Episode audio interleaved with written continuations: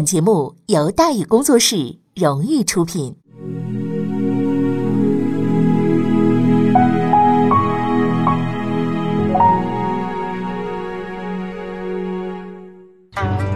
说书唱戏劝人方，三条大道走中央，善恶到头终有报，人间正道是沧桑。给您续上一杯茶，我慢慢的说，您细细的品。听大宇话说。明朝除了咱们广播直播以外啊，我们还在喜马拉雅独家网络发布。各位呢可以登录喜马拉雅手机和电脑客户端，搜索“大禹茶馆”，选择收听。上期节目咱们说到哪儿啊？咱们说到隆庆登台，沉默应对众大臣，口不择言，言官上书贬皇帝。隆庆皇帝面对的就是手底下这么一帮人，说的好听的是读过书的大臣，说不好听的就是有牌照的这个骂街流氓。他这个心理承受能力又不像内阁那几头老狐狸是吧？那脸皮那么厚，他就招架不住了。所以从登上皇位那天起啊，隆庆就意识到这个问题：，就皇帝不好干，国家不好管，自己不是那块料。哎，所以呢，这个国家大事就交给能干的人去干得了，自己啊就偷摸过好自己小日子就得了。事实证明，正是这个判断，使得大明王朝获得了重生的机会。那么，谁是信得过的人呢？对于隆庆而言，自然就是身边那几位将官了。除了殷世丹以外啊，呃，这个原因很复杂，咱们后边再说哈。呃，高拱啊、张居正啊、陈义勤呢，这都是最合适的人选。于是，在隆庆初年，礼部尚书陈义勤与吏部左侍郎张居正同时入阁。至此呢，内阁已经有六个人了，他们分别是首辅徐阶、次辅李春芳、郭璞、高拱、陈义勤、张居正。各位朋友们一定要注意这六个人名单的排序，他这个顺序啊。太非同寻常了。在明代内阁是讲究论资排辈儿的，先入阁的是前辈当首辅，后来的只能当小弟儿跟班儿。那小弟儿怎么才能做到首辅呢？很简单，前辈儿都死光了，你能就能当首辅了。这里咱们得特别说明，早你一天入阁就是你前辈儿，你就得在后边跟着，规矩不能乱。啊，可有人问了，要是俩人同一天入阁怎么办呢？哎，比资历。你是嘉靖二十年的进士吧？哎，我是二十六年的，那你就是前辈。如果连资历也相同，都是一年，那怎么办呢？比入阁时候的官级，是吧？你入阁的时候正部级官，啊，我入阁的时候我副部，那你是前辈。那官衔也一样，那就比年龄，反正啊，不分出个先后不算完，年龄一样就比大小吧，对不对？是吧？比个大小。所以张居正虽然和陈以勤同时入阁，但是论资历和官级，他都得差点，只能委屈点排在最后一一位啊。老莫，其实这种排序啊，本也说不准。要说起来，排第二的李春芳还是陈以勤的学生，谁让人家进步的快呢？反正这种事情你不能怨天尤人，就这么回事这就是隆庆初年的内阁顺序表。考虑到排序，再看看前面几位生龙活虎的状态，如果按自然死亡计算，张居正想接班。怎么也得七十来岁起步，这还是保底价，是吧？不过幸好，除了论资排辈以外，明朝也不缺乏其他的优秀传统。比如说呢，不斗到死不罢休，哎，就这种斗争哲学。就在张居正刚刚入阁之后不久，一场猛烈无比的风暴就来临了。正所谓十处打锣，九处有他。这次挑事儿的人呢，又是一位老熟人，谁呀？胡应嘉。虽说上次投机不成，没有搞掉高拱，反而结了仇了，但是胡应嘉呀也没辞职，也不退休。反而这位仁兄注定是闲不下来。很快呢，一件偶然的事件的发生呢，为他提供新的发挥途径。什么呢？就是经查。明代的官员制度啊是很严格的，每三年呢要考核一次，每六年要京察一次。顾名思义，京察嘛，就是京城要去检查嘛，就就中央要检查嘛。对象是全国五品以下的官员，当然也里边要包含五品啊。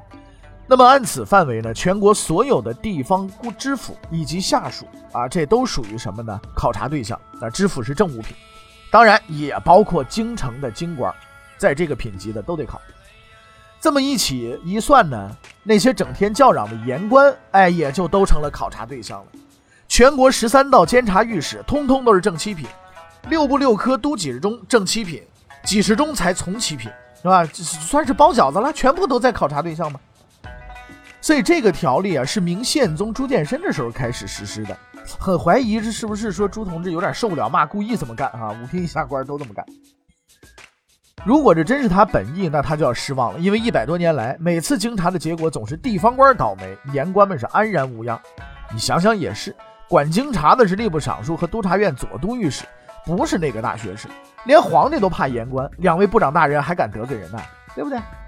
但是这回不一样了，除了地方官以外啊，有许多原先威风凛凛的御史啊、几十中啊都下了课了，乖乖的回了家，朝野一片哗然，嚯！我们这个啊骂人的人，这都是是不是啊？怎么怎么让人给办了呀？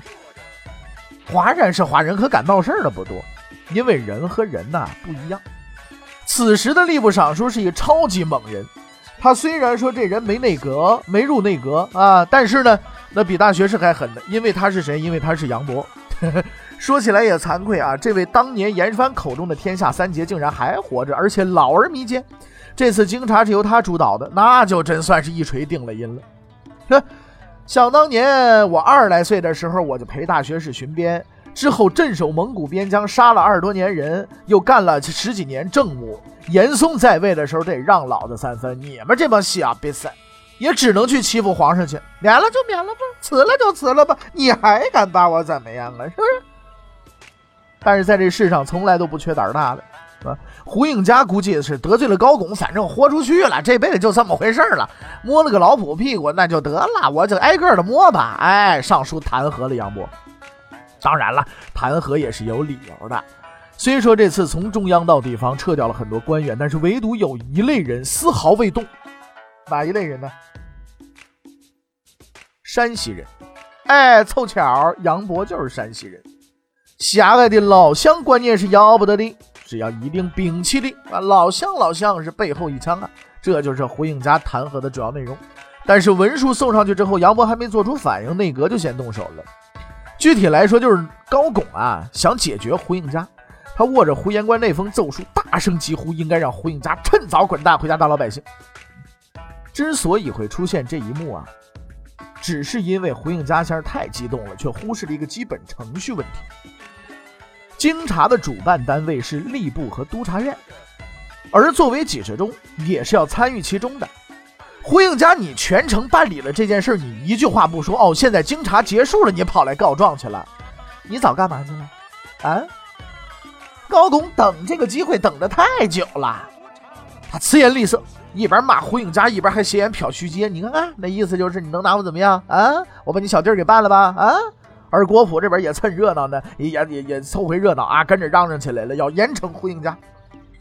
像徐阶这种老江湖，自然是不吃眼前亏的。再这么闹下去，那就骂自己脑袋上来了。所以他腰一弯，就是打了个滚儿好，我也同意办胡应嘉。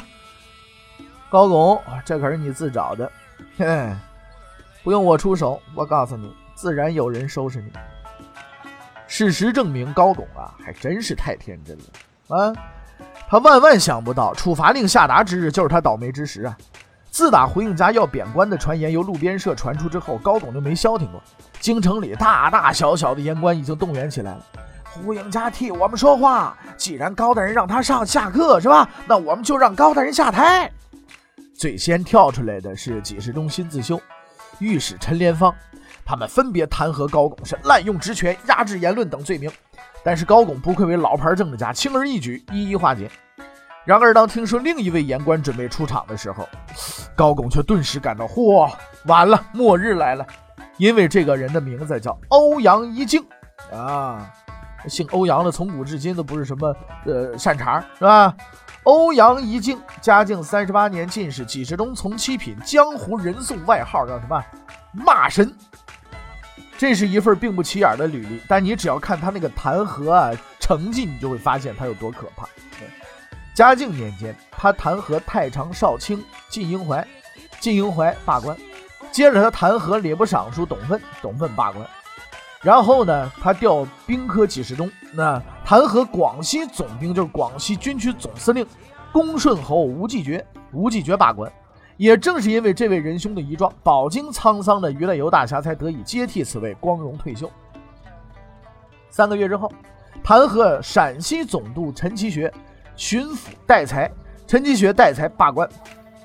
你要觉着他已经很有胆了，很敢弹的话，那我建议你还是接着往下听。因为他还曾经弹劾过以下这些人：英国公张荣、山西总兵董一奎、浙江总兵刘显、锦衣卫都督李龙等等等等。所谓英国公，就是跟随永乐皇帝朱棣打天下那位张玉的后代，那最高公爵啊，世袭罔替呀。山西总兵、浙江总兵，那是省军区司令员；李李龙都督，那是特务头子。弹劾结果，以上官员中，除了英国公张荣以外，全部罢官。总而言之吧，在欧阳一静不到十年的弹劾生涯中，倒在他脚底下三品以上部级文武官员合计超过二十个人，并且副侯爵一人，伯爵两人。你说，哎呀，骂人这玩意儿也得有天赋啊，是不是啊？骂神出马，自然不同凡响啊。欧阳一静太彪悍了，不但弹劾高拱，捎带着把杨博也给弄了，并且大大夸赞了高拱的奸恶水平。说他比历史上著名的奸臣蔡京还要奸，在弹章的最后啊，他还体现了有难同当的高尚品质。胡应嘉弹劾的事情，我事先我就知道，你们要处罚胡应嘉是吧？连我一块罚。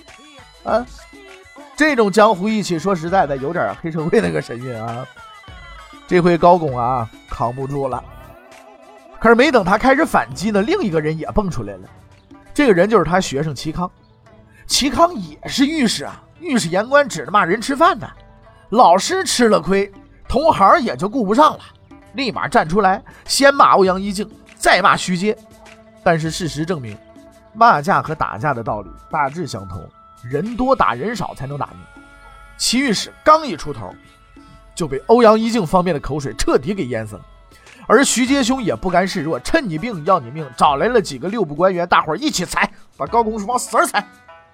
这下子可扛不住了。嗯，隆庆元年，屁股还没坐热的高学士主动提出辞职回家，我扛不住了，我走。哎，一个月之后，他的同乡好友郭璞也退了休。徐阶，算你狠，咱们骑驴看唱本，到了算走着瞧。就这么着，徐阶轻而易举地获得了胜利。这也只能怪高拱啊，太不自量力了。徐首府久经考验，当年孤身一人尚且敢跟严嵩对着干。你现在天下在手，是不是？皇帝都不好使，何况你高学士，内阁里你排第几啊？对不对？当然了，高拱走了，最伤心的人是皇帝，但他也无能为力，因为他也说了不算。此时的徐阶已经比皇帝还他妈皇帝了，隆庆被他抓在手里，是动弹不得。皇帝说了，中秋节到了，咱们摆个宴席庆祝一下吧。徐阶说不行，铺张浪费，不要办理。皇帝说：“好好好，我听你的。”不久之后，皇帝又说：“你看我这么多年一直跟北京待着，我能不能出去转一转呀？”徐阶也是个直爽人啊，说了一大堆话，概括起来俩字儿：不行。隆庆终于出离愤怒了：“我爹都不敢这么管我，你谁呀你啊？”啊！一气之下，毅然收拾行李，我还就是去了，说走就走的旅行，是不是？虽然这次英勇的举动啊，为他赢得了一次自助游的机会，但是长此以往，怎么了得呀？高拱也走了，郭璞也走了，身边连个出主意的人都没有。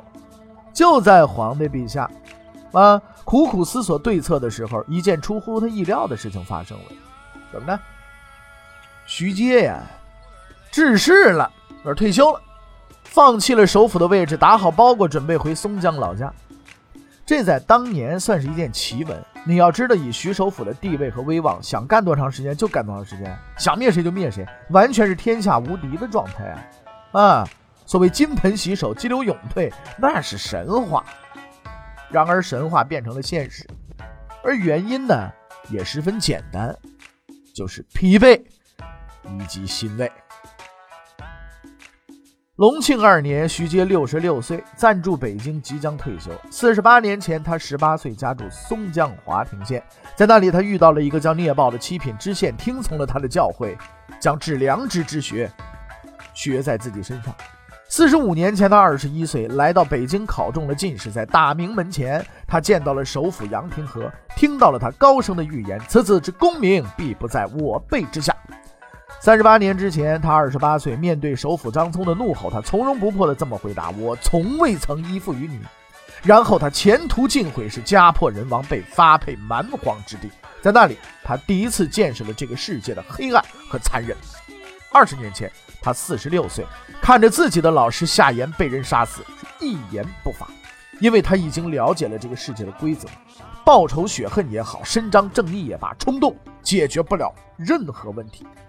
四年前，他六十二岁，经过十余年的忍耐和经营，他除掉了严嵩，杀死了他的儿子，成为了一个工于心计、城府深不可测的政治家。期间的一切都在他的掌控之中。现在，一切又回到了起点。当年的青年才俊，现在的老年首辅；当年的热血激情，现在的老道深沉。从黑发到白头，从幼稚到成熟，一切都变了。可唯一不变的，就是志向。徐阶这辈子被人整过，也整过别人，干过好事儿，当然也干了一堆坏事儿。但无论何时何地，他始终没有背弃自己当年的誓言。在他几十年的从政生涯之中，许多正直的官员得以任用，无数普通百姓的生活得到了保障。高拱与张居正的伟大新政由他而起，这已经足够。在为国效力的同时，他的一生都奉献给了斗争的事业。这么多年来，他一直在第一线勤勤恳恳的斗，发愤图强的斗，干了一辈子斗争的工作。也该歇歇。虽然皇帝陛下第一时间就批了他的致仕申请，且唯恐他反悔，当即公布天下，发退休金让他走人，明显有点不够意思。但徐阶并不在意，因为他已经欣慰地看到自己为之奋斗终身的那个报国救民的理想，将由一个更为优秀的人去实现。这个人就是张居正。那么，徐阶身后的大明内阁又将是什么样子的？欲知后事如何，且听下回分解。